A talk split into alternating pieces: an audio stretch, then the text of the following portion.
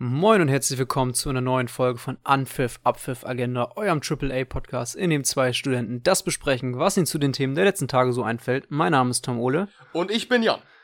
Ja, Jan, und was haben wir heute vor, Be beziehungsweise was äh, haben wir uns vorgenommen? Ja, ist das gleiche, was ich jetzt gesagt habe, egal. Erstmal haben wir uns vorgenommen, dass wir am Anfang der Episode nun immer darauf verweisen wollen, dass ihr uns gerne folgen könnt auf Instagram und auf Twitter. Genau, Anpfiff unterstrich Abpfiff unterstrich Agenda auf beiden Netzwerken. Genau. Und dann haben wir uns vorgenommen, dass wir wieder besprechen, was es denn die Woche Neues gab. Erstmal, was gab es bei dir, Ole, für Neues? Ja, was gab es bei mir Neues? Ich habe eine anstrengende Woche hinter mir tatsächlich. Ich bin mega müde heute, aber äh, hat auch einen guten Grund, denn ich äh, habe mal wieder eine Woche vernünftig trainiert irgendwie. Und äh, den einzigen Tag, an dem ich nicht trainiert habe, war ich äh, abends mit, mit, mit ein paar Freunden aus meiner alten Heimat unterwegs. Also äh, ich äh, habe mich viel körperlich ertüchtigt und äh, nicht ganz so viel geschlafen. Äh, dementsprechend äh, bin ich ein bisschen fertig. Und wie sieht's bei dir aus?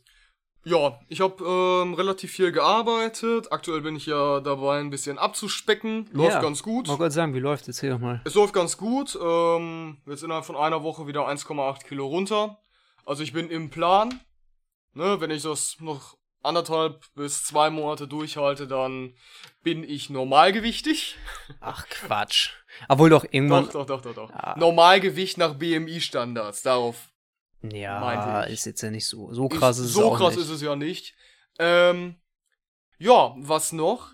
Die Woche hat endlich wieder die NFL angefangen. Stimmt, Football fängt wieder an. Ja, Football fängt wieder an und die Carolina Panthers sind so, wie ich sie immer kenne. Und Cam Newton hat ein Megaspiel für die Patriots abgeliefert. Fand ich nicht, aber okay. Das Problem, das Problem, was ich bei Cam Newton immer noch habe, ist, wenn du den in deiner Offensive hast, dann läuft alles über den. Ja, er kann halt Alles. rennen wie sonst was, ne? Er ja, nimmt er den, kann, er kann rennen, er nimmt halt den Kopf runter und rennt halt wie ein Running Back. Und das ist, ich meine, gut, seine Karriere, äh, ob das jetzt seinem, seiner Karriere, seiner Karrierenlänge so gut tut, weiß ich nicht. Aber er ist schon spektakulär anzusehen. ja, außer du findest ihn nicht sympathisch wie ich.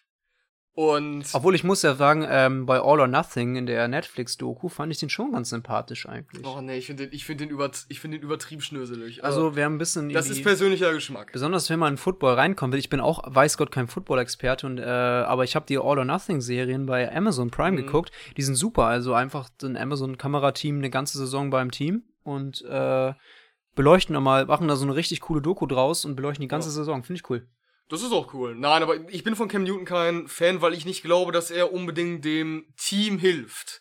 Er, er hilft bestimmt in manchen Spielen, aber dem Team allgemein hilft er nicht. Das sieht man an den Panthers mit McAfee. Ja, ja. In der ersten Saison war McAfee, der wurde aus meiner Sicht durch Cam Newton zurückgehalten. Die Saison lief kacke und dann wurde halt mehr auf ihn Ja, gesetzt. also als Running Back ist es sicherlich nicht einfach Ja. neben äh, Dings. Nee, und die, die Panthers haben auf jeden Fall so gespielt wie immer.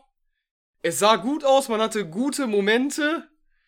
Und dann kommt eine Pass Interference und das Spiel ist vorbei. Okay, ja. Also alles wie immer, man mag es. Ja. Nein, aber man konnte es schön angucken, nur man, man sieht, die Defense schafft es nicht, die Offense wirklich unter Druck zu setzen. Okay. So viel dazu. Ja, ich habe kein Footballspiel geguckt. Ich bin immer noch bei der NBA mehr unterwegs. Es sind ja auch Playoffs und es gab gestern die Nacht die richtig krasse Überraschung. Die Clippers sind einfach rausgeflogen gegen die Nuggets äh, in der Serie. Sie, äh, 4 zu 3 ist die Serie jetzt ausgegangen. Die, damit sind die Nuggets im Conference-Finale, wer sich dafür ein bisschen interessiert. Äh, Gegen wen? gegen die Lakers. Und Oh. auf der anderen Seite ist Miami gegen Boston im Osten. Und äh, Boston fand ich immer übertrieben unsympathisch. Ja, kommt ein bisschen. Aber Boston hat jetzt ein ganz cooles Team. Es spielt Daniel Tyson, deutscher Spieler. Äh, nicht schlecht. Ach, ja, aber äh, also ich bin da mehr in der NBA drin. Und natürlich, und da muss ich jetzt Honorable Mention mäßig auch noch mal ganz kurz hier äh, was zu sagen. Ich gucke natürlich Tour de France als, als, Oh, als ja. Radsportfan. Und wer hat, wer hat gestern, wenn ihr es hört, wer hat am Dienstag die Etappe gewonnen, die erste Alpenetappe, also auch keine ganz einfache Etappe?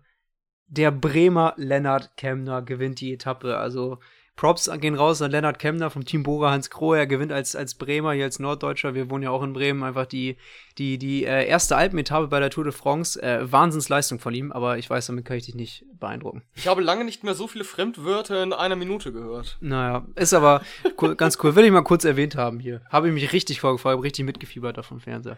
Okay.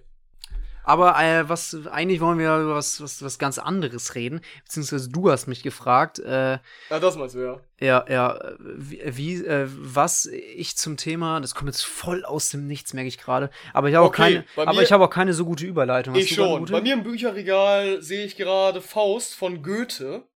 Da fällt mir immer die Gretchenfrage ein. Sag mal, Ole, wie hältst du mit der Homöopathie? Ja, Homöopathie ist das Thema, äh, äh, was Weil- du irgendwie von mir ansprechen wolltest. Wie, was ich, wie ich dazu stehe, einfach, oder? Was du davon hältst. Also, ich hatte halt, auf YouTube wurde mir wieder ein Video vorgeschlagen, dass dort Homöopathie-Anhänger gegen Nicht-Anhänger, ähm, dass die diskutiert haben. Oder dachte ich mir, ach, ich kenne noch eine Person, die, wo ich weiß, dass die zumindest homöopathische Mittel manchmal nimmt. Ole. Und ich Ja, ich, ich nehme die durchaus und äh, ich habe tatsächlich ein relativ positiv, positives Bild davon, weil ich finde, das einfach wirkt. Ähm, und zwar nicht nur, und zwar auch auf verschiedene Art und Weisen. Also ich kann ja ku- kurz ein paar Beispiele nennen. Äh, zum, was super gegen Muskelkater hilft, sind, sind, ist, ist Rustox. So, das ist, äh, das ist halt so ein Mittel, also erst und äh, homöopathisches Mittel. Das bringt halt wirklich was. Nur halt, also das, das, das dämmt deinen Muskelkater schon ein. Oder dann gibt es noch Arnika, das ist auch gut, wenn du irgendwelche Prellungen hast oder so. Es, äh, äh, das lässt den Schmerz schneller abklingen. Und tatsächlich so Ferrumsalben, auch mir gut, habe ich noch ein Beispiel. Ich meine, ich äh, laufe ja relativ viel und dann habe ich mir wieder neue Laufschuhe. Und ähm, äh, was halt öfter mal passiert, wenn du neue Laufschuhe hast, ist, dass du dir Blasen läufst. Und zwar richtig fiese, wenn du dann halt ein Blasenpflaster draufgeklebt hinten an der Hacke und äh, läufst damit weiter. Aber es ist auch äh, echt nicht gut geworden, weil die Schuhe immer noch gedrückt haben. Das ist auch nicht das beste Zeichen für die Schuhe dann. Ja, da ist auf jeden Fall eine Wunde entstanden.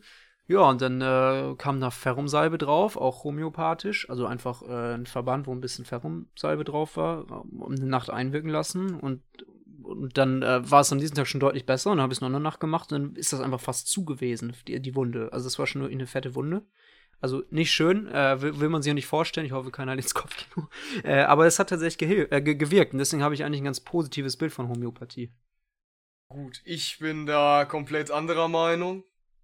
Weil erstens, okay, ne? Nach wissenschaftlichen Standards geht Homöopathie nicht über den Placebo-Effekt hinaus. Ich das weiß. ist aktuell ja so bewiesen. Man kann es gerne nehmen, ne? Da Hm. bin ich ja auch nicht gegen. Die andere Sache ist nur die, das wird von staatlichen Mitteln gefördert, mit staatlichen Mitteln gefördert. Ja, ich weiß. Das ist die eine Sache. Und erstens, die Leute sagen ja, ja, das hat ja mit ähm, Erinnerungsmerkmalen äh, der Substanzen zu tun. Das ist ja die Grundidee hinter Homöopathie, dass sich dann irgendwie Erinnerungen an die Zellen haften von Partikeln, die da nicht mehr drinne sind. Und diese, also Homöopathie gibt's ja schon seit mehr als 100 Jahren Ja, schon deutlich länger. deutlich länger als 100 Jahre.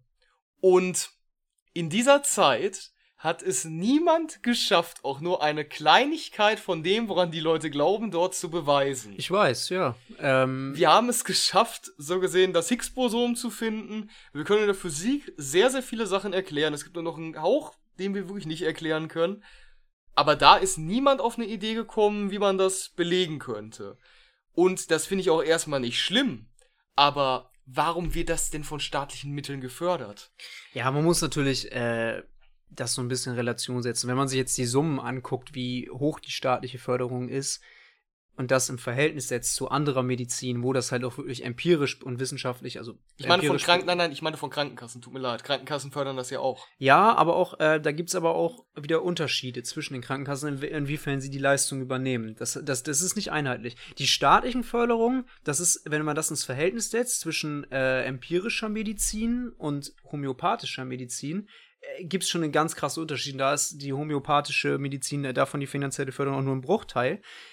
Was ich einfach finde, ähm, warum man das gut nehmen kann. Und zwar, auch wenn man, wenn es natürlich, du hast recht, es ist halt nicht empirisch bewiesen, dass das hilft. Also, also wenn du jetzt, Aber- ich möchte eine Sache sagen, wenn du jetzt sagst, du kriegst davon keine Nebenwirkung, lache ich. Ich, äh, das äh, hätte ich jetzt nicht direkt so gesagt, aber ich habe, was ich zum Beispiel sage, oder ein Grund, warum ich das nehme, neben dem, dass es, dass es mir augenscheinlich in manchen Fällen hilft. Ich Ja. bevorzuge, ich, ich, äh, ich breche jetzt auch nicht eine Lanze für alle homöopathischen Mittel. Ich finde, es gibt auch Mittel, die, die finde ich ein bisschen merkwürdig. Ähm, und die werden, die bringen auch nichts bei, die, äh, bei den Symptomen. Aber es gibt halt Sachen, wie ich aufgez die ich gerade aufgezählt, die einfach was, die einfach, finde ich, wirken. Und jetzt ist es halt so, der Grund, warum ich das teilweise nehme, ist, ich habe ein Problem damit, so äh, wirklich äh, Medizin zu nehmen, wo halt die Nebenwirkungen klar sind. Zum, oder auch allgemein, ich habe ein Problem mit Schmerztabletten zu nehmen, zum Beispiel. All sowas. Also ich, ich nehme Mhm. ungern, ich nehme ungern Medikamente einfach. Und homöopathische Mittel sind ja, sind ja pflanzlich, sind ja, na, na, es ist ja naturbelassen, halbwegs. Nicht ne. Aber, aber es ist, es ist, nat, aber es ist, es ist was anderes. Es ist, es ist halt, es ist nicht Naturheilkunde. nee, ist es nicht, nicht ganz. Es geht aber in die Richtung. Und, Eigentlich nicht. ja, Ja, also aber auf jeden Fall, auf jeden Fall, ich habe halt ein Problem damit, einfach so, so, denn zu, zu, so, zu stärkeren Medikamenten zu greifen. Und das ist halt Homöopathie erstmal so eine Unterstufe. Und wenn das mir wirkt, dann habe ich damit, habe ich da ein besseres Gefühl dabei, weil ich mir meinen Körper halt nicht solche, nicht solche andere Medikamente einfach antue. Okay. So, Schluss, Schlussstatement von mir, weil ansonsten werden wir da, denke ich mal, relativ lange drüber diskutieren können, ohne auf einen gemeinsamen Nenner zu kommen. Ähm, woran liegt das wohl, dass man keine Nebenwirkungen spürt bei einem Medikament, bei dem nicht bewiesen werden kann, dass dort ein Wirkstoff drin ist? Kannst du nicht sagen, weil es nicht wirkt. Also, weil ich glaube nicht, dass äh, eine Wunde. Ich habe gesagt, dass da kein Wirkstoff drin ist. Ich habe nicht gesagt, dass es nicht wirkt. Ich habe gesagt, dort ist kein Wirkstoff drin, deswegen kannst du eigentlich auch keine Nebenwirkung erwarten. Ja, aber wenn du sagst, dass da keine, dass da ke- keine Wirkstoff drin ist, dann sagst du ja auch, dass, dass die Heil, dass das halt einfach nichts bringt, auch im Moment in Richtung Heilung. Doch, doch, Placebo. Aber du kannst mir ja nicht erzählen, dass, dass das Placebo äh, Wunden heilen lässt, die halt. Doch, tatsächlich ist das belegt. Ja, das, das finde ich, aber das finde ich schwierig, nur, nur das zu denken, weil das finde ich ist noch absurder, sowas zu, zu, zu, zu, zu glauben. Und da möchte ich diese, diese Das Studien auch noch mal sehen, weil du, du, du, du hast, da war eine, ich habe te teilweise, eine raus. Ich such dir eine ja, raus. such mir mal eine raus, weil ich hatte tatsächlich mal so, so, dass es, dass es Entzündung rausgezogen hat. Und ich glaube nicht, dass du, auch. ich glaube aber nicht, dass du was wochenlang nicht weggegangen ist und wo du halt ah, ich bin, ich tue mich jetzt schwer, also ich tue mich noch schwerer damit zu sagen, dass Placebo diese Wunden rauszieht, als dass ich an Homöopathie glaube. Okay, gut. Aber nur Aber also schönes, schönes ja, Schlussstatement. Ich ja. schick dir mal eine, äh, eine Statistik. Ja, und ich, also solange es halt hilft, kann man es halt nehmen. Äh, Nebenwirkungen sind ja, wie gesagt, wenig da. Bis eigentlich fast meistens gar nicht. Ich hatte noch nie Nebenwirkungen davon, also richtig bewusst wahrgenommen. Mhm. Äh, ja, gehen die Meinungen aber krass, krass auseinander, weiß man ja. Das Einzige, wo ich Interesse hat, hätte an äh, Homöopathie wäre, wenn ich mir mit Wodka so äh, Wodka C50 Kugeln machen würde. weil, wenn, weil wenn Homöopathie wirklich existent ist, dann müsste ich mir davon ja fünf nehmen können und wäre stinkbesoffen. ja, kommt, kommt drauf an, ne? Also, äh, Okay, ich, sollte eher ein Witz sein. Ich glaube, wir machen weiter mit ernsteren Themen. ja, äh, gibt's ja leider auch wieder genug. Also zumindest ein sehr, sehr ernstes Thema, äh, das wir auf jeden Fall zu behandeln haben. ist es kurz nach der, nach der Erscheinung unserer letzten Episode aufgekommen, das Thema. Obwohl es, obwohl, und das ist, finde ich, ist schon schlimm genug. Wir reden natürlich über das, über das Flüchtlingslager in Griechenland, äh, auf der Insel Lesbos über Moria, das ja ähm, angefangen hat zu brennen. Und äh, es ist schlimm genug, erstmal finde ich, dass das Thema jetzt erst wieder aufgekommen ist, weil äh, ich meine, Moria ist seit Jahren ein Brennpunkt und Jahren ein, ein ja, ich will nicht sagen ein Schandfleck in der europäischen Politik, aber man kann das schon fast schon so drastisch sagen. Wow. Aber erstmal ganz kurz, was ist Moria passiert? Also eigentlich müsste es mittlerweile ja jeder mitbekommen haben, deswegen mache ich das jetzt noch ganz, ganz kurz. Moria, äh, überfülltes Flüchtlingslager, 12.600 Menschen leben, also knapp 13.000, sagt man, dann gehen die Zahlen noch ein bisschen auseinander. Ausgelegt ist es aber nur für gut zweieinhalb bis 3.000, auch da gehen die Zahlen ein bisschen auseinander. Auf jeden Fall ist es massiv über, überlastet äh, auf der griechischen Insel, also nicht mal auf dem Festland, auf, auf Lesbos. Ja, und da ist jetzt ein Feuer ausgebrochen in der vergangenen Woche. Äh, Und dann dadurch, äh, ich meine, man muss sich das vorstellen, die leben, Menschen leben da in, in, in wirklich in ärmlichen Verhältnissen äh, zusammengefercht, haben eine teilweise Planen über den Kopf. Das ist natürlich auch alles nicht brand, äh, brandgesichert. Es ist kein Brandschutz da und das äh, ganze Lager hat Feuer gefangen und wurde durch die, durch die Feuermassen eigentlich auch vollständig zerstört. Äh, Die, die Lage in diesem Lager war eh schon sehr, sehr angespannt, weil es Corona-Fälle gab in diesem Lager, die auch von den Zahlen jetzt zugenommen haben, weshalb da eh schon eine Unruhe war und dann kommt dieser Brand. Es ist, bedeuten mittlerweile auch viele Indizien darauf hin, dass es Brandstiftung war Ja. von außerhalb. Also es gab ja auch erst die äh, Ein paar viele- Leute wurden ja festgenommen. Genau, es gab auch kurzem. genau, es gab auch erste erste Stimmen, die gesagt haben, die haben äh, teilweise haben Flüchtlinge das das Lager selbst angezündet. Ähm, das ist mittlerweile wahrscheinlich eher nicht der Fall, sondern es war man, man geht jetzt von Brandstiftung aus, die von außen kam. Und das ist natürlich schon schon eine wahnsinnig krasse Situation und das hat natürlich erstmal eine erstmal eine absolute prekäre Situation da ausgelöst, die eh schon absolut prekär war. Jetzt sind da wieder 13.000 Menschen komplett ohne Bleibe und mussten auf der Straße schlafen mussten sich vor den Flammen vom Tod retten. Es ist zum Glück äh, halten sich da die die die verletzten Zahlen in Grenzen. Äh, aber trotzdem ist es ja ein, ist es halt ein Wahnsinn. Und äh, als du die Meldung gehört hast, was hast du dir erstmal dabei gedacht oder wie stehst du allgemein zu dem Thema? Das reicht, glaube ich, schon als, als Umriss, was da passiert Als ist. Umriss reicht das auf jeden Fall. Ja, was habe ich mir dabei gedacht? Wie du bereits gesagt hast, Moria ist bekannt, das Flüchtlingslager. Und es ist traurig, dass solche, ähm, solch, also dass es immer noch solche Flüchtlingslager gibt, dass sie halt wirklich unorganisiert sind, dass dort halt eigentlich keine Besserung geschieht. Und dass es dann halt, dass dann halt so etwas passiert. Da muss ich halt wieder sagen, es ist halt, wenn du den Leuten die Menschenwürde so gesehen entziehst, dann ist es nur eine Zeit, bis so, bis so etwas passiert. Ja, das ist dann passiert. Ich war auch froh, dass sich die verletzten Zahlen und die wirklichen Opfer da in Grenzen gehalten haben. Am besten wäre es natürlich, wenn es keine gäbe. Da war ich ein bisschen froh drüber, aber ja, viel habe ich mir dabei nicht gedacht. Man müsste halt großflächig Änderungen vornehmen, aber die wird es aktuell nicht geben, Ja. nach meiner Ansicht. Ja, ja, da sind wir dann auch schon beim Thema, wo wir wirklich drüber diskutieren wollen, beziehungsweise äh, mal versuchen wollen, äh, das aufzuarbeiten, wie man da politisch vorgehen kann. Es geht natürlich äh, jetzt so ein bisschen um die EU-Flüchtlingspolitik. Also wir müssen jetzt nicht über dieses Drama reden, das ist absolut unwürdig, wie Menschen dort zusammengefercht werden und teilweise ja auch behandelt werden, als ob sie mehr in einem Gefängnis sind, als, äh, an, anstatt dass ihnen geholfen wird, Ja. obwohl ja auch sehr, sehr viele Menschen sind, die auch wirklich einen Anspruch auf äh, nach, nach europäischem Asylrecht haben, auf, auf Hilfe, einfach weil die Zustände in ihrem Land das so hergeben. Das ist ja nicht so, dass die Menschen teilweise ohne Grund daherkommen. Da- Das ist die Mehrheit, die da ist, die so einen Anspruch eigentlich hat. Und jetzt sind wir halt bei der EU-Flüchtlingspolitik und ich finde ganz, man sieht an diesem Beispiel ganz klar, wie äh, krass die EU einfach versagt hat. Weil, äh, ich meine, wenn man so will, es gibt halt eigentlich kein, es gibt halt eigentlich so eine gewisse Rechtslosigkeit an den EU-Außengrenzen, wenn man solche Lager sieht. Ich meine, das ist ja, das ist so unwürdig, wie Menschen da gehalten werden. Und ich finde, Allein schon, dass du gerade den Ausdruck benutzt, wie, wie Menschen dort gehalten ja, werden. und das ist schlimm, zeigt dass man halt so, schon, ja, genau, zeigt halt eigentlich schon, in welche Richtung das geht. Aber mit Rechtslosigkeit, klar, da muss ich dir beipflichten. Also, äh, man muss alleine überlegen, diese Flüchtlingslager, die sind ja so gesehen ähm, Streitpunkt mit halt zum Beispiel der Türkei. Ja. Und die werden so gesehen als Spielball hin und her geworfen.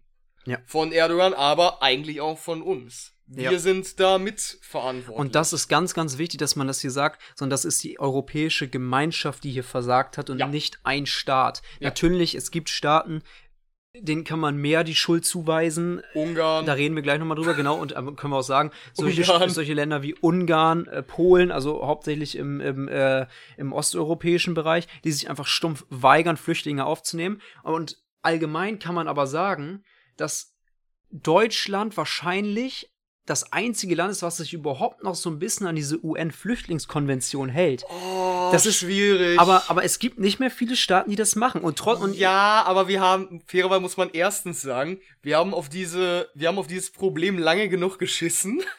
Dann muss man zweiteres sagen, wir haben von der Regelung sehr, sehr lange profitiert.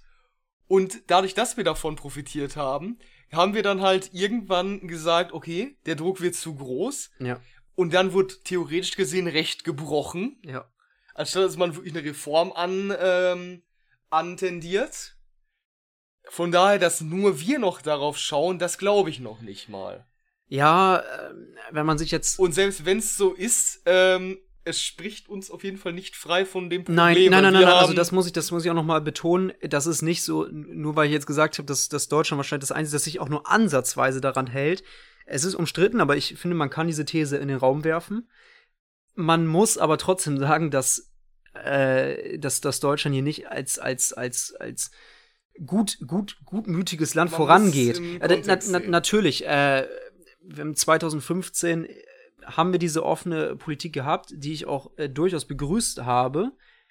Ähm, aber natürlich ist es halt eine Sache der europäischen Gemeinschaft. Und da finde ich jetzt, ist es halt das, das ist halt so dieses Unerträgliche daran, dass es keine Staatenmehrheit innerhalb der EU gibt, die äh, die diese, Humani die diese Situation humanitär lösen möchte. Ich meine, da werden staatliche Einzelinteressen beziehungsweise also parteiliche oder Regierungsinteressen in Ländern, äh, in, in EU-Mitgliedstaaten über der Humanit über der Situation, über der ja. über so einer Situation gestellt, dass Menschen humanitär behandelt werden. Aber deswegen sage ich ja, woher kommt das? Du müsstest eigentlich erstmal ein Machtinstrument haben in der EU. Ja, und das gibt's halt nicht. Die, welches auch demokratisch gewählt ist. Und das ist nicht existent. Ja, ja. Beziehungsweise das sieht man ist, jetzt es ist theoretisch dieser, gesehen existent. Ja aber es hat keine echte Macht. An dieser Situation sieht man jetzt halt, wie wenig Einfluss das EU-Parlament eigentlich hat. Ja. Und äh, was halt das einzige halbwegs vernünftig gewählte Gremium und auch nur semi-demokratisch gewählte Gremium das, innerhalb der EU ist. Darüber mussten wir ja eine Analyse schreiben. Genau. Äh, zu weit, wir müssen jetzt hier nicht die, die EU-Institutionen erklären. Nein, machen wir auch ähm, nicht. Aber ich finde es einfach schlimm, dass halt nicht nur, dass es keine Staatmehrheit in der EU gibt, die halt daran interessiert ist, beziehungsweise was heißt interessiert, die halt sich dafür einsetzt, dass so eine Situation humanitär abläuft, sondern dass es halt, das ist der eine Punkt, aber dass Länder oder Regierungen davon profitieren, diesen Kurs zu fahren. Ja, das wie, ist das, das ist das wirklich Schlimme. Wie in Polen, wie in, in Ungarn, das ist, oder teilweise sogar in Österreich, wir sehen es ja auch ja, in Österreich, ja, das ist, und das ist, finde ich, der, der, der entscheidende Punkt, diese stellen nationale und Regierungsinteressen über eine humanitäre Katastrophe. Und da will ich, aber da will ich die eine Sache mal, äh, da will ich dich mal eine Sache fragen. Ähm, es wurde ja jetzt gesagt, Deutschland nimmt eine gewisse Anzahl auf. Genau, Deutschland will 1500 Menschen aufnehmen, also 1500. 1500 und dann noch mal eine krumme Zahl dahinter. Ja. Was mich interessiert, wie haben das, weil wenn du eine krumme Zahl dahinter hast, irgendwie 1564 habe ich gerade im Kopf, wahrscheinlich ist die falsch, aber irgendwie sowas. Mhm. Wie kommen die auf diese Zahl? Die müssen das ja ausgerechnet haben. Und das weil, ist schlimm genug, dass man da das ist erstmal, Das ist erstmal schlimm genug. Und ich möchte diese Rechnung sehen.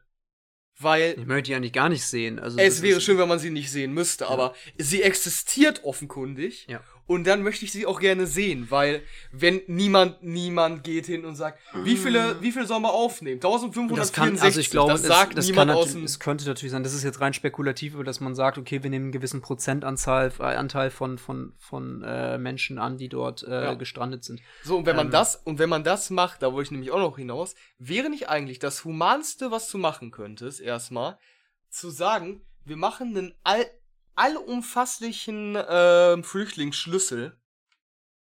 Weißt du, was ich meine? Ja, ich weiß, was du meinst. Eine äh, Umverteilung. Also, was heißt Umverteilung? Aber eine Verteilung von. Eine Verteilung nach Bevölkerung, ja, Maß ja. und so weiter. Ja, aber dann brauchst du eine Einheit in der EU. Genau, das ist nämlich das Problem. Ne, das meinte ich mit, ähm, das wäre eigentlich die richtige Aktion gewesen, ja. aus meiner Sicht, die man und du brauchst ja nicht, ab 2015 angehen hätte müssen. Und du brauchst ja nicht nur die Einheit in der EU, äh, die brauchst du natürlich bei diesem Thema auch. Du musst ja aber erstmal das, das, das, die, das Asylrecht der EU, äh, der, beziehungsweise die Asylregelung innerhalb der EU ändern. Da sind wir ja bei Dublin 2 und äh. das, das besagt, dieses Gesetz besagt ja, dass der Staat, dass der Mitgliedstaat dazu äh, für den für, für diese geflüchteten Personen zuständig ist, wo diese geflüchtete Person das erste Mal ja, ja, das, mein, das meinte ich ja, das meinte ich ja. Diese, Schengener ja, ja, Raum wäre das ja, ja auch, ja, Schengen-Raum. Genau, genau. Und das ist halt dieses Dublin 2 Abkommen, was, und da gehen wir jetzt mal ganz kurz in Richtung äh, EU-Kommissionspräsidentin e äh, von der Leyen vorhatte zu ändern, schon im Februar diesen Jahr, ja, dieses Jahres.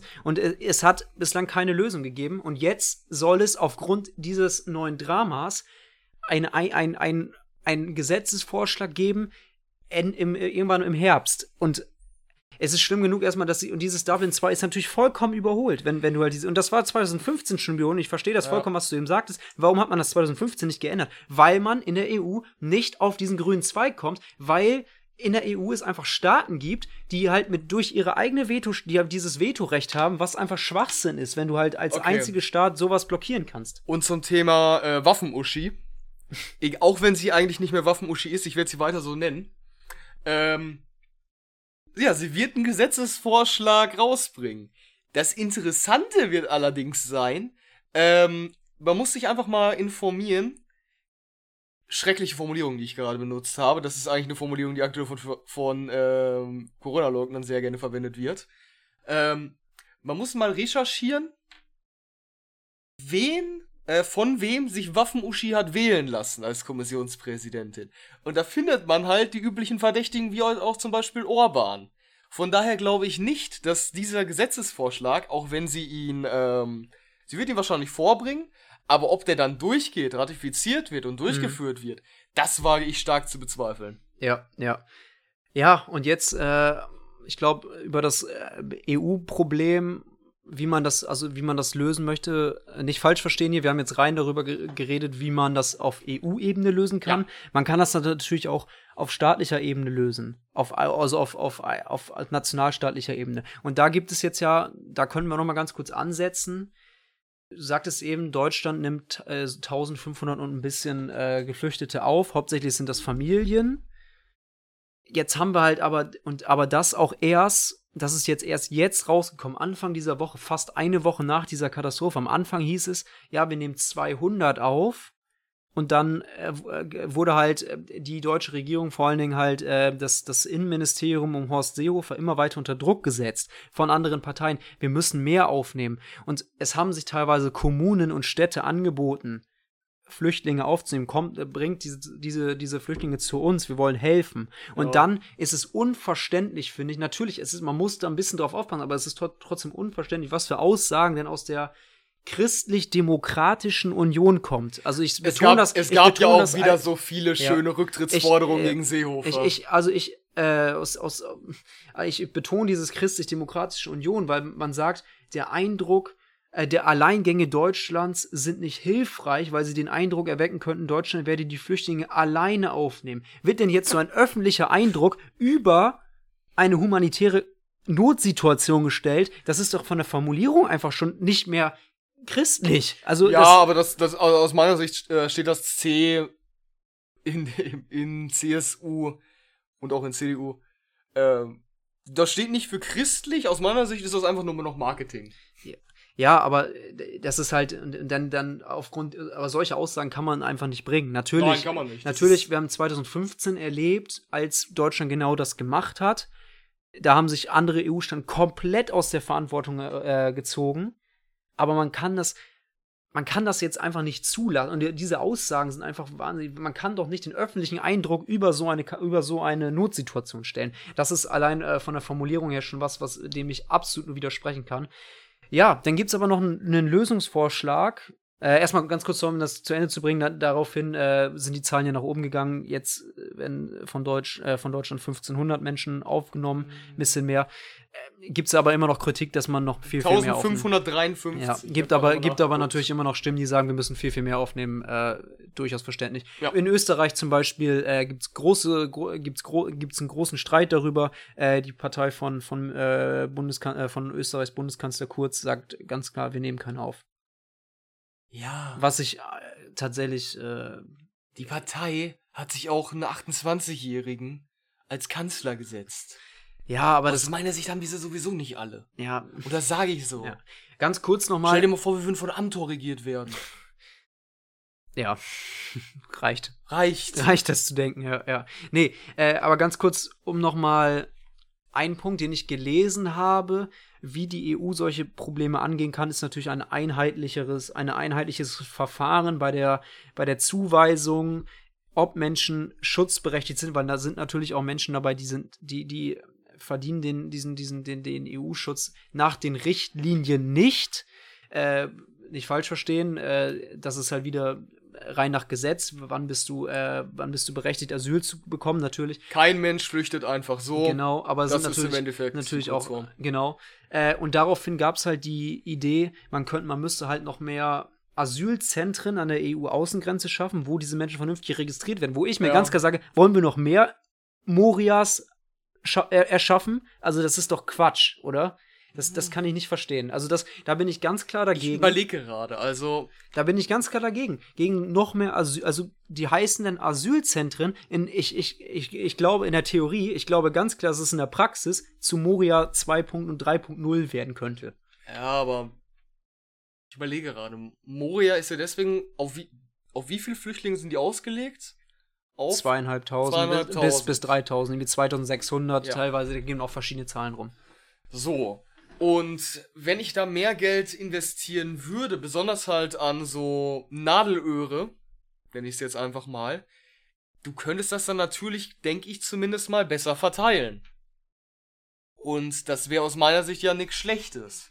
Ja, ich meine, das ich glaube mein- aber, dass wir in der Praxis wirklich äh, dann noch mehr von solchen vollkommen Sein- überladeten. Seien wir fair, du, du hast gefühlt zwei Varianten, die, das, die die EU dann diskutieren würde. Entweder wir machen mehr, äh, mehr Stellen, um das Ganze besser zu organisieren, oder wir schieben Frontex noch mal ein bisschen was in den Arsch. Und das wäre, glaube ich, die weitaus schlimmere ja, äh, ich würde das, halt. sind, das sind für mich so die, wär- wäre ich jetzt EU-Politiker, das wären für mich so die einzigen beiden Möglichkeiten, die die wahrscheinlich anerkennen. glaube ich.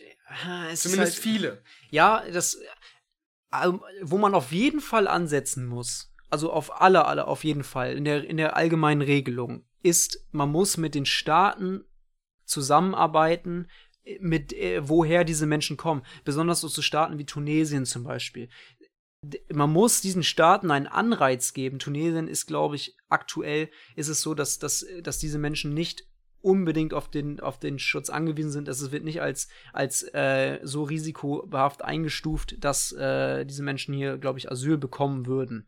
Ähm, man muss mit solchen Staaten wie Tunesien halt in dem Sinne zusammenarbeiten, dass man den Anreize schafft, ähm, diese Bürger auch wieder zurückzunehmen, weil die weigern sich natürlich jetzt auch ganz stark, wenn du halt äh, als tunesischer Staatsbürger jetzt versuchst, in die EU einzureisen und äh, du wirst hier, du sollst jetzt wieder, ähm, weil du halt illegal hier bist, jetzt wieder zurück nach Tunesien gehen, dann weigert sich ja natürlich die tunesische äh, Regierung teilweise, ähm, diese Menschen wieder zurückzunehmen. Und da muss man Anreize schaffen, dass diese, diese Länder diese Menschen wieder aufnehmen. Was halt ein anderes Problem ist, zum Beispiel bei Libyen, da kann man das nicht machen, weil das würde gegen jegliche Grundsätze verstößen. Aber was willst du denen denn sagen? Wenn ihr die zurücknimmt, kriegt ihr Geld?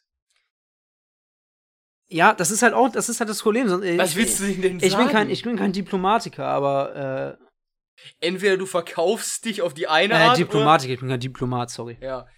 Entweder du verkaufst dich auf die eine Art und sagst, okay, wenn ihr das macht, gehen wir auf die und die Forderungen ein oder geben euch das und das. Oder du gibst denen Geld und verkaufst dich halt direkt. Ja, ja. Also da gibt es aus meiner Sicht keine. Aber man muss halt Art- irgendwie da auch ansetzen. Also, weil das ist halt, du, irgendwo musst du ansetzen. Ja. Und ich wollte trotzdem. ja, aber, also ich glaube, die, die Punkte sind klar Schwierig. geworden. Erstmal ähm, schlecht geäußert, beziehungsweise schlecht reagiert, finde ich, von der, von, äh, von der CDU, CSU, nationalstaatlich gesehen, das zu lösen. Schlecht reagiert, beziehungsweise nicht schlecht reagiert, sondern ganz klar werden die Probleme der, offengelegt, die die Europäische Union hier hat, in ihren Institutionen, in ihrer nicht gegebenen europäischen Gemeinschaft, was dieses Thema angeht, und in Dublin 2. Und wahnsinnig äh, prekär, wie diese Situation ist. Und da kann man wirklich nur hoffen, dass sich mehrere Staaten daran beteiligen, dass diese humanitäre Katastrophe auf, aufgelöst wird. Hast du uns sowas zu sagen zum Thema? Nein, ich glaube, wir haben das relativ gut auseinandergenommen und haben auch eine gute Zeit. Ja. Gut. So, du wolltest mit mir noch über was reden. Denn es gab ja auch erfreuliche Nachrichten aus der Welt des Sportes, zumindest für viele Leute. Ja, genau, mal ganz kurz erstmal ein positives Thema anreden, äh, an, an, anreißen. Was heißt positiv? Das sehen auch andere Leute wieder ein bisschen kritisch. Ähm, die Fußball-Bundesliga fängt am Wochenende wieder an und es ist mittlerweile so, dass bundesweit 22 Prozent der Ka Stadionkapazitäten ausgelastet werden dürfen. Das heißt, 20 Prozent der äh, maximalen Zuschauerzahlen in solchen Stadien dürfen oder sind zugelassen. Wie, wie, was, was, was hältst du erstmal davon? Nun, also, Es dürfen nur Heimfans hin. Das ist auf jeden Fall schon mal ein sinnvoller Aspekt. 22 Prozent, okay. Ich glaube, das kann man sogar relativ gut handeln. Und ähm, es wird sich vermutlich größtenteils auf Dauerkartenbesitzer Mhm. ähm, beschränken. Von daher, ich glaube, zusammengefasst wird es bei mir einfach heißen, für mich persönlich wäre es absolut nichts. Weil die, gan- das ist aus meiner Sicht erstens eine Tortur. Also da als Fan hinzugehen. da als Fan hinzugehen, weil du musst da ja wirklich. Du darfst da ja theoretisch gesehen nichts machen und deine Emotionen dort dann im Zaun zu halten, wenn halt wirklich ein interessantes Spiel ist, das finde ich schwierig. Interessant wird's halt, dass die Stadien dann ja relativ viel Hallen werden, weswegen die kleine Gruppe sehr viel Radau machen kann. Das wird für die Stimmung ganz gut sein. Und Corona-mäßig gesehen, ich glaube sogar, dass das sogar zu verkraften ist. Für, also insgesamt muss ich sagen, ich finde es nicht schlimm, aber für mich wäre es nix. ja, ja, also selber hinzugehen, ja. Ja. Ich stelle mir es halt vor, ich habe es nur so vorgestellt, okay, wir haben jetzt in, ähm, ja, in Bremen jetzt hier ähm, ein bisschen mehr als 8000 Menschen im Stadion. In Berlin sind es dann so, boah, jetzt, na, jetzt muss ich aufpassen, dass ich keine falschen Zahlen sage, sind es weniger in der alten Försterei. Haben wir auch solche Stadien wie Dortmund, wo dann 20.000 Menschen sind. Ja. Und wie man 20.000 Menschen kontrollieren möchte, Ich das, seh- das stelle ich mir schon wieder schwieriger vor. Deswegen sehe ich das nicht ganz Ich, unproblematisch. ich, ich sag mal so. Also vor ein oder zwei Podcasts von habe ich ja gesagt, im Westfall entweder ganz oder gar nicht. mhm. Dazu stehe ich auch immer noch. Allerdings, man hört halt aus allen Ecken die Geier krächzen, wir wollen Geld. Von daher wird das vermutlich darauf hinauslaufen und ich denke, dass man dieses Konzept dann zumindest länger behalten kann, als wenn die irgendwann auf die Idee kommen, wir machen zu früh wieder alles auf. Ja, ja, Das ist vielleicht ein positiver Aspekt, den ich gelesen hatte. ja. Auf der anderen Seite, was mir gerade eingefallen ist, den Einlass wirst du relativ gut kontrollieren können. Wo die Leute sitzen, wirst du, denke ich, auch gut kontrollieren können, weil die werden ja zugewiesene äh, Plätze haben. Ich glaube, es sind auch wieder nur Sitzplätze erlaubt, wenn ich das Ja, richtig ja. weiß. Das wirst du relativ gut kontrollieren können. Aber wie die dann rausgehen, Ja, oder Das allgemein, allgemein der Weg zum Stadion. Ich meine, äh, ich, ich stelle mir das immer vor in Dortmund. Das ist natürlich das größte Beispiel, aber 20.000 Menschen sind 20.000 Menschen. ja, Und, äh, d- 20.000 ist was anderes als 8.000 in anderen Städten. Und die Infrastruktur, ich weiß nicht, wie ich, ich muss, ja muss Bahn wird interessant. ich muss mich ne? jetzt, ich, ich weiß, genau, ich kann das nicht beurteilen, aber ich weiß nicht, wie der Vergleich, wenn wir jetzt Bremen und Dortmund mal vergleichen, 8000 zu 20.000 in dem Stadion. Ich weiß nicht, wie das mit der Infrastruktur in Dortmund aussieht, ob die jetzt so viel mehr Menschen transportieren kann als in Bremen zum Beispiel zum Stadion. Hm, schwierig. Beziehungsweise wie das geregelt wird. Also es ist erstmal Mut, natürlich. es ist, es ist mutig, das zu machen. Es ist sicherlich nicht ganz ungefährlich, ähm, aber es ist letztendlich erstmal eine Testphase, die halt von, glaube Sechs ich, Wochen? ja, die glaube ich Ja. genehmigt ist. Und ähm, ja, ich meine, die Corona-Zahlen sind immer noch auf einem höheren Niveau äh, als noch vor, vor den Sommerferien. Ähm, es ist nicht, ich bin da nicht ganz so super happy mit, aber ich kann auch verstehen, dass da wahnsinnig viel von abhängt. Da hängt nämlich nicht nur was, nicht nur die, nicht nur die Bundesligisten dran äh, von, von ab, sondern auch teilweise dann wieder äh, Gastronomen rund ums Stadion zum Beispiel. Ja, und wer weiß, wen Schalke als nächstes feuert? Ja, Die haben ja erst letztens die Busfahrer gefeuert. Ja. Weil die verdienen am meisten. Da muss man kürzen. da muss man kürzen, genau. Schalke ist so ein. Wir können ja mal, wo wir gerade beim Fußball sind. Wir können ja mal kurz tippen. Was willst du tippen? Den ersten Spieltag oder Äh, Die ersten vier und die letzten drei. die ersten vier? Aus dem Bauch. Ja, Champions League und Absteiger. Ähm, jo, aus dem Bauch aus Bayern erster, Leipzig zweiter, Dortmund dritter und Mönchengladbach vierter. Okay. Und ja, von mal Ich, ich, sag, ich sag, Bayern wird auch erster. Danach Dortmund. Dann kommt bei mir schon Gladbach. Und dann gehe ich tatsächlich. Ja, ich weiß. Beim vierten bin ich mir gerade unsicher. Aber ich gehe eiskalt mit Leverkusen. Okay, Ich glaube, Leipzig schafft's nicht in die Champions League nächstes Jahr. okay. Gut, Abstieg. Schwierig. Ähm, so sehr ich es den gönnen würde, Bielefeld wird 18. Obwohl man das bei Union letztes Jahr auch gesagt hat. Nee, das hat man bei Paderborn gesagt. Da ja, von Anfang an klar, Paderborn wird letzter. Ja, dann, dann sehe ich für Köln schlechte Karten. Mhm. Der Kader, die Vorbereitung bei Köln sieht gruselig aus. Äh, der Kader ist nicht fertig. Ist es nicht viel da, also schwierig. Und dann Oh, ich weiß, Union hat sich halt verstärkt. Die haben halt einen Veteran, deswegen tippe ich die nicht auf, auf 16. Du bist nur dabei, weil die Max Kruse haben und Kutucu. Ach Quatsch, der ja, müssen ja auch, äh, naja. Max Kruse, ja, egal. Also, wen, wen sagst du 16.? Ja, 16. wird. Die haben zum Beispiel Nevin Subotic, Christian Gentner, das sind alles erfahrene Leute. Die sind auch alle arschalt. Ja, Egal, aber, ja, aber wen, wen sagst du 16. Komm. 16. wird schwierig. Dabei, oh. dabei. Ja, Union, also ich habe mir darüber noch gar keine Gedanken. Düsseldorf, Düsseldorf, Köln, oh, äh, Düsseldorf, Düsseldorf. Äh, Bielefeld, Köln und ich tippe Stuttgart auf 16. Okay. Bei mir ist, ich bin bei den, bei den direkten Absteigern bin ich voll bei dir. Nur ich glaube, dass Köln letzter wird und Bielefeld vorletzter.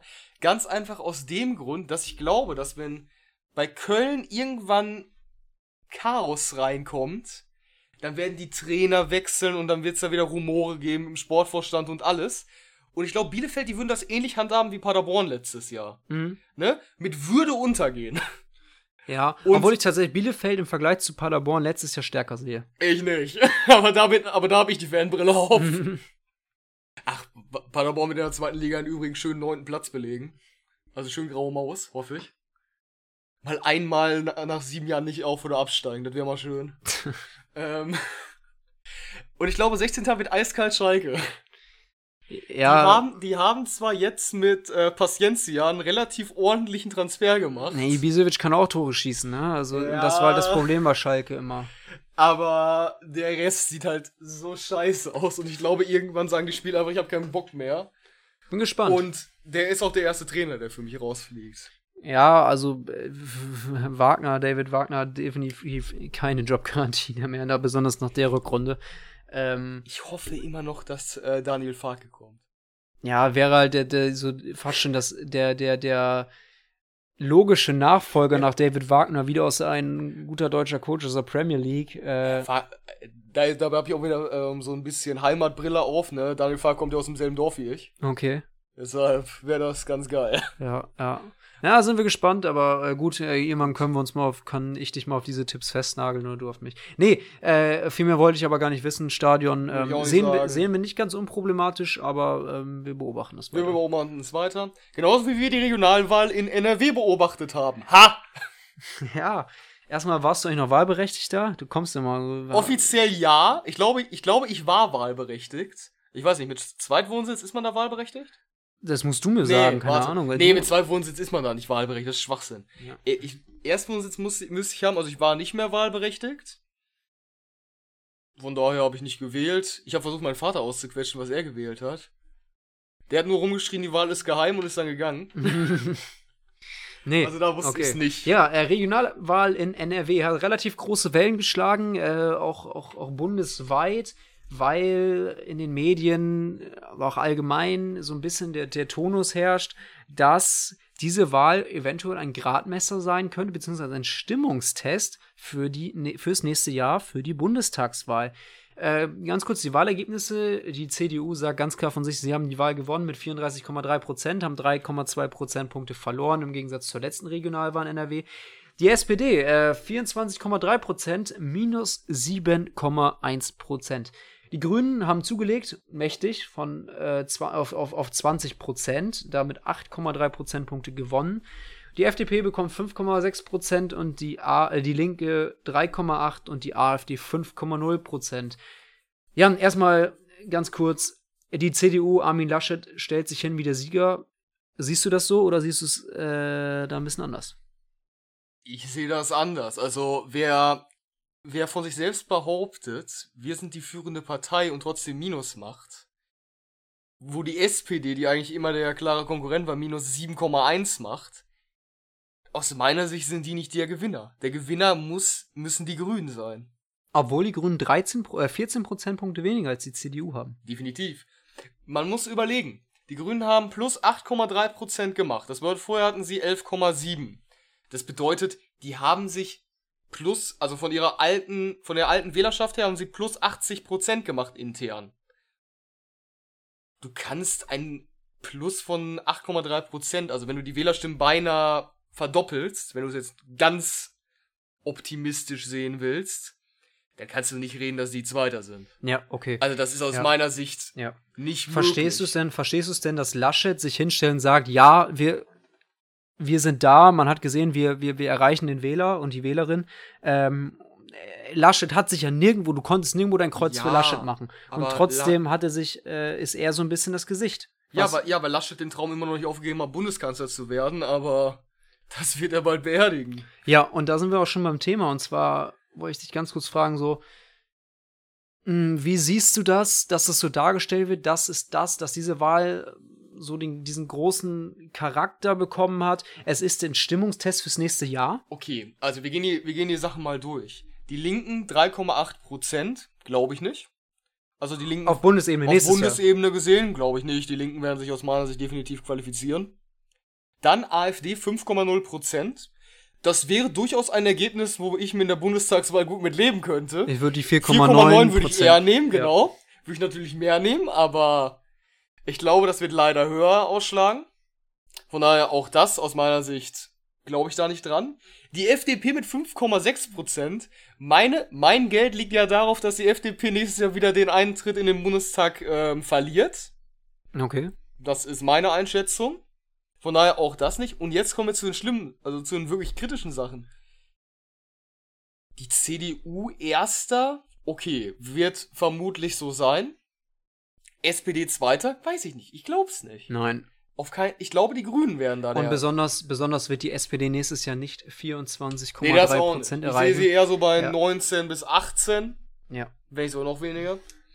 Und das macht halt auch keinen Sinn. Besonders Kommunalpolitik. Ich habe, also ich interessiere mich nicht viel für Kommunalpolitik, weil ich die.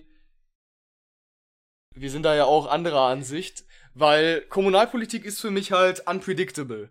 Oder beziehungsweise auf kommunaler Ebene ist aus meiner Sicht mehr Politikverdrossenheit da. Mm.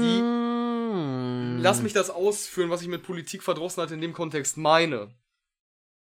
Ich hab, ich komme aus einem Dorf, was einer Stadt angehört, wo egal wen du fragst, sie sagen, der Bürgermeister ist kacke, der Bürgermeister ist kacke, der Bürgermeister ist kacke. CDU, ne? Was passiert? Bürgermeister wird gewählt mit 65,5 Prozent.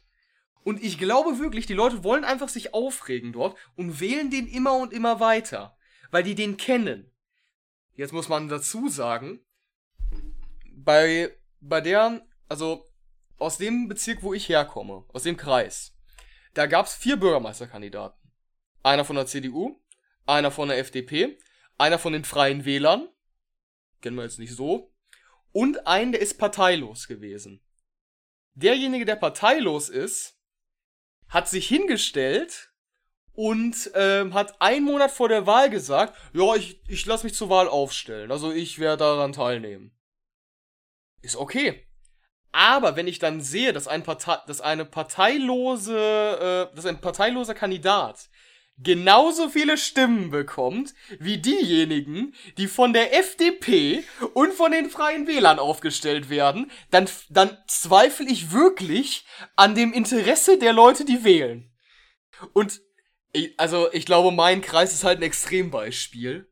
Da wurde, da wurde immer mit absoluter Mehrheit die CDU gewählt. Was aus meiner Sicht, so, sowas kenne ich nur aus Bayern. Und deshalb bin ich da vorbelastet. Und du kannst Kommunalpolitik nicht auf Bundesebene machen, weil für Kommunalpolitik interessieren sich auch aus meiner Sicht viel weniger Leute. Und Ja. die Themen sind auch etwas grundlegend anderes. Ja, ja, da geht es darum, dass Fahrradwege gebaut werden, spezifisch. Und da sind wir zum Beispiel am Punkt wieder, dass Kommunalpolitik eben doch relativ wichtig ist, weil da bist du halt genau, da, du kannst halt auf kommunaler Ebene überhaupt Sachen umsetzen. ja, aber das Und interessiert deswegen ja, ist es halt so wichtig und deswegen habe ich da eine ganz konträre Meinung Ja, zu. aber da interessieren sich aus meiner Ja. Sicht nicht unbedingt Aber das ist halt ein ganz anderes Thema und das trifft halt okay. Also ganz, ganz kann man zusammenzufassen, du glaubst nicht, dass diese Wahl irgendwie ein, ein Gradmesser sein kann für die Bundestagswahl. Ich meine, ich würde ich es mir wünschen. Ich, ich meine, SPD und Grüne, die könnten schon beinahe eine äh, Koalition aufmachen. Wenn man sich das mal so anguckt. Ja, aber die. Rot-Grün hätte ich jetzt nichts gegen, aber. Ja, ja, das Problem ist. Nein, halt, es, ist, es ist auf keinen Fall vergleichbar. Ja, also ich finde es halt schwierig, äh, was man halt, finde ich, aus dieser Wahl für nächstes Jahr mitnehmen kann, auf die SPD bezogen ist. Ich habe ja als Stichpunkt geschrieben, woher sollen nächstes Jahr die Stimmen kommen? Weil, äh, ich meine, NRW ist natürlich so das Stammbundesland der SPD. Da kommt, da hat man, hat man eigentlich diesen Stammwählerkern immer gehabt. Und jetzt verliert man 7,1 Prozent in einem Land, wo man eigentlich immer traditionell stark war, wo man aber schon bei der letzten Kommunal- bzw. bei der letzten Landtagswahl gegen die, C äh, gegen, die, gegen die CDU verloren hat. Und ich sehe halt nicht, wo die SPD diese Stimmen nächstes Jahr noch bekommen soll. Und da, äh, das könnte zum Problem werden. Deshalb, äh, das kann man, finde ich, aus dieser Regionalwahl in, in, NRW mitnehmen. Dass Laschet sich hinstellt wie der, sich, wie, wie, wie der Wahlgewinner, kann man verstehen, wenn man halt sieht, dass die CDU mit Abstand die meisten Stimmen bekommen hat. Es ist aber so, das ist auch das schlechteste Ergebnis der, der, der CDU bei, äh, war bei NRW Kommunalwahlen aller, also aller, aller Zeiten war es einfach das schlechteste Ergebnis. Deswegen sage ich auch, muss ähm, es im Kontext sehen. Ja, das ja, macht keinen ja, Sinn. Ja, ja. Deswegen, es, es gibt Laschet sicherlich, es, es wird Laschet sicherlich nicht schaden, aber trotzdem glaube ich, dass es jetzt auf den äh, Ausgang des CDU-Vorsitzenden auf diese Wahl wenig Einfluss hat oder wenig Ausschwenkung zum Positiven für Laschet hat. Äh, was man wirklich noch mitnehmen kann, ist, die grün, äh, grüne, äh, grüne Politik funktioniert in Städten. Ja, also das, das hat man in Aachen gesehen, das hat man in Köln gesehen, in Düsseldorf. Da werden die Grünen sehr, sehr gut, sehr, sehr groß, äh, sehr, sehr oft gewählt, so ist es richtig. Und natürlich bei den jungen Leuten. Ich meine, wir haben in NRW 33 Prozent grüne Wähler zwischen, bei den unter 25-Jährigen. Wahnsinn. Das ist ein starker Wert. Deshalb, also man muss hoffen, das dass sich das hält und dass die Grünen auch aus meiner Sicht vielleicht ein bisschen mehr zu ihrer ursprünglichen Identität zurückfinden. Und wenn das dann immer noch ankommt, dann sehe ich für die Zukunft, was das angeht, gute Chancen. Ja, das ist so viel, finde ich, was man aus der Regionalwahl mitnehmen kann. Wir äh, müssen aber noch über eine Kleinigkeit reden. Du hast ja eben gefragt, wo die SPD wieder herkommen sollen. Mhm. Ähm, aus einer, ähm, also eine spezifische Gruppe wird die bestimmt nicht wählen. Und das sind Leute, die LeFloid gucken. Ich hab, ich hab dir ja ein Video von ihm geschickt. LeFloid muss ich sagen, so als ich, keine Ahnung, 15 war, 16, habe ich mir das gerne mal angeguckt, ne, das war unter, unterhaltsam. Aber mittlerweile, wo man mal so ein bisschen mehr sich einliest und das ist sehr viel Murks, was der erzählt, was Politik angeht.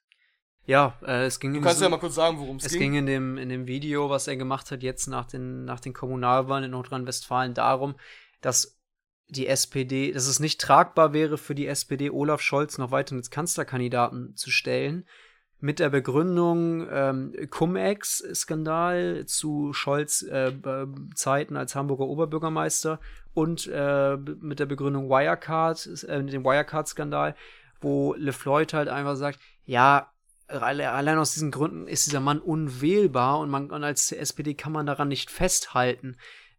Es ist äh, er hat auch keinen gesagt, den man sonst wählen könnte. Er nee, hat aber nur gesagt, er, er ist nicht wählbar. Ja, das ist und wir haben ja schon, wir haben ja lange drüber gesprochen, über, über die Nominierung von, von Olaf Scholz. Wir waren eigentlich der Meinung, dass Olaf Scholz gerade der einzige ist, den man überhaupt wählen könnte bei der SPD. Äh, äh, oder beziehungsweise der einzige, der halt für diesen, für diesen, der, der, der diesen Job verkörpern kann. Ich muss auch sagen, der hat, wir haben das in der zweiten Folge mal nicht besprochen gehabt. Mhm. Zweite oder dritte Folge, ähm, dass Olaf Scholz, der aus unserer Sicht einzig ja, wählbare ist, warum die beste müssen, Lösung ist. Warum müssen wir gar nicht so doll wiederholen, weil da da Warum müssen wir auch nicht wiederholen? Will ich Stunde, auch gar nicht. Über eine Stunde drüber geredet. Will ich auch gar nicht wiederholen. Was ich nur interessant finde ist, wir haben vor vier Wochen darüber geredet. Vor vier Wochen wurde bekannt, dass er der ähm, Spitzenkandidat wird. Und da, Wirecard war da ja auch schon im, am Laufen. Ja. Und jetzt, vier Wochen später, kramt LeFloid das aus der Kiste hoch. Warum? Weil die in der Regionalwahl verkackt haben. Ja. Das ist der einzig rationale Grund, warum er das gemacht haben kann. Und das ist da ist null Inhalt drin in dieser Aussage. Na gut, man kann natürlich begründen, dass äh, auch die ähm, Nominierung von Scholz Einfluss gehabt haben könnte. Aber das ist halt einfach Kommunalpolitik gegenüber Bundespolitik. Und deswegen ist dieses Argument auch schon wieder Ja. zunichte, weil, wie du gerade gesagt hast, Kommunalpolitik ist natürlich eine ganz andere Ebene. Das Ich finde, es ist, es, ist, es ist eine wahnsinnig wichtige Ebene, aber das hat nichts mit der Bundestagswahl zu tun. Und wenn Wähler jemanden auf kommunaler Ebene, einen SPD-Politiker, abgestraft hat, weil Olaf Scholz als Kanzlerkandidat von der SPD nominiert worden ist, dann sollte der, dann, dann möchte ich gerne die Gründe von diesen Wählern hören. Ja.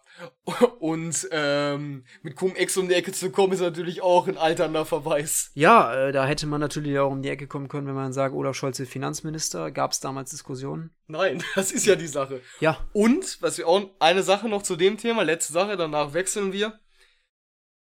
Ich sag mal so, man wird kaum einen Politiker finden, der lupenrein ist. Scheuer, Scho ähm, hier, Schröder, auch Merkel, bestimmt.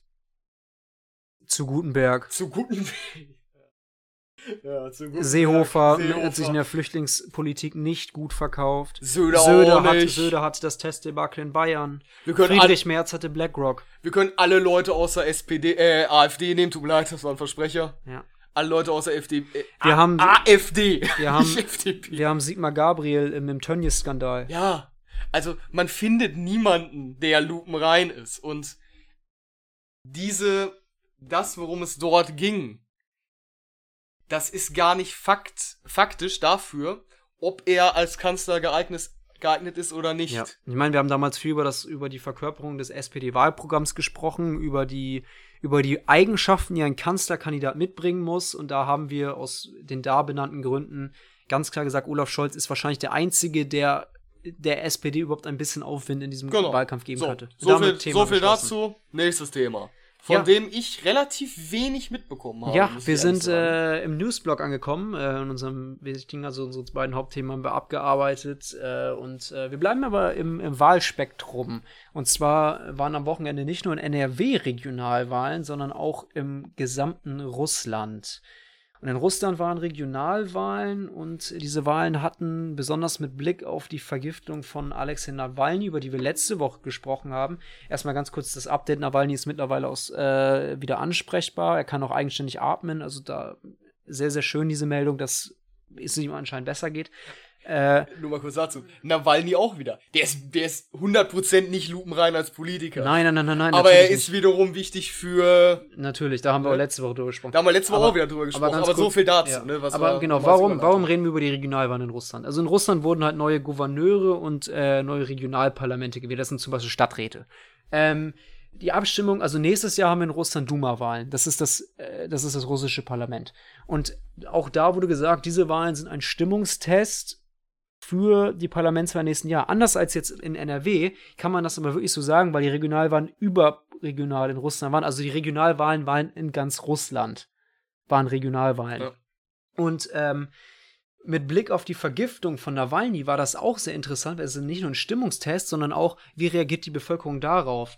Ähm, es ist so ein bisschen so, dass Wladimir Putins Ansehen in Russland nicht, äh, nicht ganz, nicht ganz dubenrein ist auch wieder, wie wir es gesagt haben. Und zwar geht es zum Beispiel um äh, unpopuläre Rentenreformen, um die schlechte wirtschaftliche Lage wegen der Ölkrise und natürlich auch wegen der Corona-Pandemie, wo auch in Russland viele mit der, mit der Poli äh, Politik Putins nicht ganz einverstanden waren.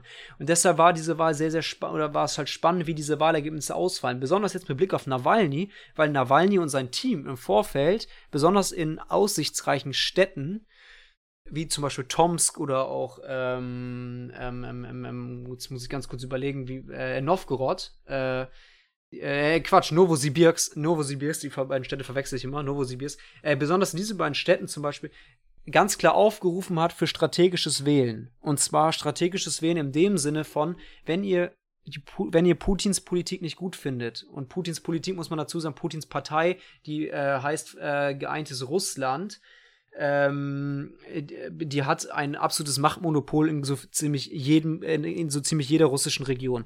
Und da war es jetzt der, die, die Aufgabe von Nawalny, oder beziehungsweise er hat sich diese Aufgabe gestellt, dieses Machtmonopol zu brechen und hat dann halt gesagt, macht strategisches Wählen. Jeder, der gegen äh, gegen dieses gegen die Partei geeintes Russland ist, wählt den aussichtsreichen Kandidaten der Opposition, dass man keine zersplitterte Opposition hat, sondern eine geeinte Opposition. Man wählt den aussichtsreichen Kandidaten. Und das klappte tatsächlich besser als erwartet. Beispiel Stadt, die Stadt Tomsk. Hier erhält äh, geeintes Russland nur noch 11 von 37 Sitzen im Stadtrat, hat damit die absolute Mehrheit verloren. Das ist ein harter Rückschlag. Was wirklich ein harter Rückschlag ist dafür, dass es vorher ein Machtmonopol da gab. Äh, auch in Novosibirsk, immerhin, das ist die drittgrößte Stadt Russlands. Ich habe von dieser Stadt noch nie ist, in meinem ist in Sibirien gehört. ist eine Millionenstadt. Äh, ja, okay, Sibirien. Ja. Äh, da hat zum Beispiel Sergei Bolko, ich habe den, den Namen richtig ausgesprochen, das ist Nawalnys Wahlkampfchef, der zog hier in den Stadtrat ein durch strategisches Wählen. Das hat halbwegs funktioniert und es gibt, macht besonders Oppo der Opposition in Russland Hoffnung, dass man dagegen vorgehen kann. Insgesamt muss man aber trotzdem sagen, dass diese Wahl jetzt vom Ergebnis her, das waren, das waren, das waren zwei Erfolgserlebnisse, weil es besonders in bedeutenden Städten waren, aber letztendlich behält äh, geeintes Russland immer noch das Machtmonopol. Alle 18 äh, Gouverneurspositionen sind weiterhin von geeintes Russland besetzt. Äh, der Kreml hat diese 18 Partei hat 18 Gouverneure unterstützt, beziehungsweise 18 Kandidaten, alle 18 haben gewonnen. Ähm, und dementsprechend ist das Monopol noch nicht aufgehoben. Es ist halt nur wichtig zu sagen, es, ist, es gibt so eine gewisse Gegenstimmung gegen, gegen geeintes Russland und man kann, und Nawalny hat gezeigt, dass man mit strategischen Wählen, wenn sich die Opposition geschickt verhält, dass man auch gegen dieses Machtmonopol vorgehen kann. Genau gibt es wenig dazu zu sagen. Einzige, was ich dazu sagen will, ist, ich finde es schön, wie die Medien da direkt drauf reagieren. Ich habe mir heute einen zweiseitigen Artikel durchgelesen, die die Körpersprache von Putin analysiert haben. Es gab jetzt ein Interview zwischen ihm und Lukaschenko. Mhm. Die haben seine Körpersprache. Ein Gespräch, kein Interview, oder? Äh, Gespräch, tut mir leid. Gespräch zwischen den beiden. Und die haben versucht, seine Körpersprache komplett zu deuten, von wegen, Putin müsste sich bemühen, aufrecht zu sitzen und man müsste sich um den geistigen ähm, Zustand von ihnen aktuell Sorgen machen, dass er nicht mehr so ähm, selbstüberzeugt von sich wirkt. Ich, also, beim Be das glaube ich nicht. Mhm, mh. Das glaube ich beim besten Willen nicht. Ja, ja. Aber diese Erfolge sind beeindruckend. Man hofft, also man kann nur hoffen, dass man darauf aufbauen kann und dass man daraus und dass der Kreml daraus ziehen kann. Okay, wenn wir so weitermachen und wieder jemanden vergiften oder wieder versuchen, oh, jetzt, solche Leute äh, mundtot zu machen, mh. dann könnte das noch mal kritischer werden. Ja, ja. Also man muss sagen, die, die, die, die, Präsidentschaftswahlen in Russland sind noch ein bisschen später. Nächstes Jahr wird aber die Duma gewählt, das russische Parlament. Und das wird nochmal ja. spannend zu sehen sein. Man muss jetzt aber dazu sagen, noch kleiner Nachtrag zu dieser Wahl. Es gibt auch hier wieder Hinweise auf Wahlmanipulation. Ich meine, die Wahl war wegen Corona nicht an einem Tag, sondern über, ich glaube, drei Tage verteilt. Und es gibt aus verschiedenen Berichten, es gibt Videos zum Beispiel, wie ähm, Wahlleiter und Wahlleiterinnen Stimmzettel verschwinden lassen haben. Ganz offensichtlich. Es gibt teilweise Hin äh, äh, äh, Hinweise auf Wahlbeteiligung, die so immens hoch ist, dass es ähnlich wie wir es in Weißrussland gesehen haben. wir sprechen immer, wir sprechen über Russland. Ja. Die aber müssen klein, na, kleine Schritte gehen aus ja, meiner Sicht. Aber da ist es ist so, okay, besonders auch in Richtung Korruption, wo, wo ich finde, wo sich die West, äh, wo sich Westeuropa ein bisschen zusammentun muss, um gegen diese Korruption in Russland vorzugehen oder auch teilweise auch sowas, das ist halt einfach leider nicht tragbar. Da sind wir dann wieder beim Anfangsthema, dafür bräuchte ich so eine gemeinsame politische Idee. so. Genau, über die Europäische äh, Union haben wir uns heute auch schon genug ausgelassen. Genau. Ja, genau, das, das halt zum Thema Russland fand ich nur sehr, sehr interessant allgemein, diese Regionalwahlen da. Ja. Und deswegen wollte ich das gerne in den Newsblock mit reinnehmen. Gut, dann möchte ich einmal kurz ein Update geben über den Film Mulan, den ich letzte Woche schon kurz angesprochen hatte. Ich habe ihn mir natürlich nicht angesehen, was ich auch nicht vorhabe. Ähm, allerdings habe ich mir eine, keine Review, aber eine schöne Einschätzung auch wieder von einem YouTube-Kanal angeguckt. Äh, Cinema Strikes Back, dürfte man kennen, gibt's auch auf Spotify, machen auch Podcasts und alles. Ähm, und die haben das auch nochmal angesprochen. Und mittlerweile ist wohl erstens bestätigt, dass dort gedreht wurde. Und das ist halt kritisch. Also erstens dort zu drehen und dann das auch noch dort reinzuschreiben, ist kritisch. In Xiangyang. In Xiangyang, ja. Und das zweite ist, warum das so kritisch ist, haben wir in der letzten Folge gesagt, weil dort, oder oh, so kurz. Ja, ganz kurz nochmal, weil äh, in Xiang, also Xiangyang ist dafür bekannt, dass, ich hoffe, die Stadt haben wir halbwegs richtig ausgesprochen, egal, ähm, ist dafür bekannt, dass ähm, Uiguren besonders dort, also eine chinesische Minderheit, äh, besonders da unterdrückt wird und teilweise in Konzentrations- und Arbeitslagern äh, ja, gefangen gehalten werden, ohne Prozess, ohne Verurteilung, ohne Anklage. Genau. Ne, und im Abspann wurde halt den Sicherheitskräften dort gedankt. Mittlerweile ist halt raus, dass dort gedreht wurde und dass es halt auch wirklich stimmt, dass das im Abspann steht. Das ist das erste kritische und das zweite ist, ähm, das hatte ich letzte Woche halt gar nicht an, gar nicht genannt, aber du hast das ja auch ge ähm, gelesen gehabt. Was hat denn die Hauptdarstellerin gesagt vor ein paar Monaten war es wahrscheinlich sogar schon? Ja, die Hauptdarstellung, jetzt musst du mich, ganz, musst du mich eventuell unterbrechen, wenn ich es wenn nicht ganz vernünftig wiedergebe. Ja. Die Hauptdarstellerin ist in die Kritik geraten, weil die Hauptdarstellerin erstmal eine Chinesin, deswegen dieser Film ist übrigens wahnsinnig gefloppt, überall. Und ja, äh, der kommt allerdings auch nur in spezifischen Ländern ins Kino. Ja, aber natürlich, man muss dazu sagen, es ist ein chinesischer Film, es spielt über chinesische Märchen, die Hauptdarstellerin ist Chinesin und diese und der Film floppt trotzdem in China. Äh, äh, ganz, das ist aber nur nebenbei, die chinesische Hauptdarstellerin hat, die sehr, sehr populär ist, hat gesagt, oder beziehungsweise unterstützt das Vorgehen von, von der chinesischen Polizei in Hongkong. Ja. Und das heißt ganz klar, sie stellt sich gegen die Friedens- äh, und, Demokrat und Demokratiebewegung innerhalb Hongkongs äh, und ist damit antidemokratisch oder hat antidemokratische Äußerungen vorgenommen, was äh, wenn du besonders wenn du den, dieses, dieses Standing hast als eine der bekanntesten Schauspielerinnen eines Landes, was eine Milliarde Menschen beiwohnt, bei, bei, beiwohnen, dann äh, ist das schon sehr, sehr kritisch. Genau. Ja, so viel dazu. Also, es hat sich bewahrheitet. Und, ähm, die hatten in dem Podcast auch ein bisschen was über den Film erzählt. Sie konnten den halt schon vor zwei oder drei Wochen sehen. Ähm, wer den Originalfilm gesehen hat, ich glaube du nicht. Nee, ich nicht. Ja. Ähm, ich habe den in der Kindheit ein paar Mal gesehen. Die haben diesen Film wohl probiert, also der Film kriegt sehr, sehr schlechte ähm, Reviews, auch nur aus cineastischer Sicht. Also nur danach, wie der Film gestaltet ist. Warum? Es wird gesagt, ja, das ist eine 1 zu 1 ähm, Adaption. Nur, dass die Sachen, die Disney-Sachen zu Disney-Sachen machen, rausgenommen wurden. Also, der wurde probiert, ein bisschen ernster zu gestalten, was ich überhaupt nicht verstehe diese ganzen Lieder, die im Original gesungen werden, wofür Disney halt bekannt ist, so ein bisschen Magie und so weiter, werden nur noch angedeutet. Und ähm, im Original gibt's halt so einen kleinen Drachen, der halt auch eine relativ interessante Rolle spielt, so ein bisschen Fantasy-like. Der hieß Mushu.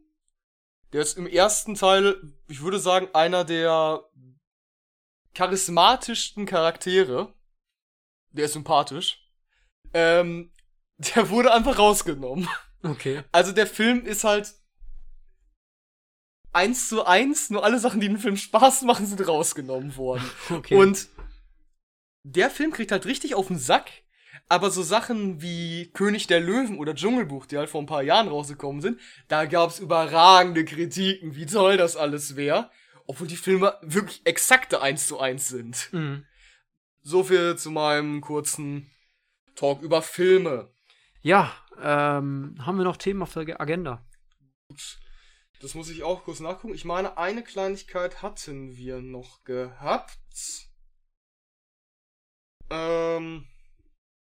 Ähm, ja, ich weiß nicht, ob du noch ein Thema hast. Also ich habe tatsächlich keins mehr. Ja, wir haben noch die Waldbrände in den USA, die können wir kurz erwähnen. Ja, ganz kurz. Ah, ganz ähm, kurz und dann haben wir es eigentlich schon. Also als Newsblog-Thema ähm, auch äh, hören wir heute also auch wieder mit einem kritischen, also was heißt kritischen, aber mit einem äh, traurigen Thema auf. Ja.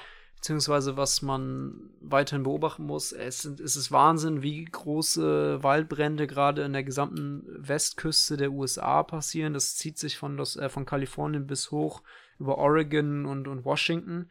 Und ich habe immer gelesen, dass alle 15 Sekunden dort äh, teilweise in den Hochzeiten äh, Waldbrandfläche eines Fußballfeldes abgebrannt ist ist was äh, erschreckend. Was erschreckend hoch ist, ja. Und äh, was ich wirklich ganz, ganz hier ansprechen möchte, ist äh, Donald Trump, kein Podcast ohne Trump, wir behalten uns dieser Tradition bei.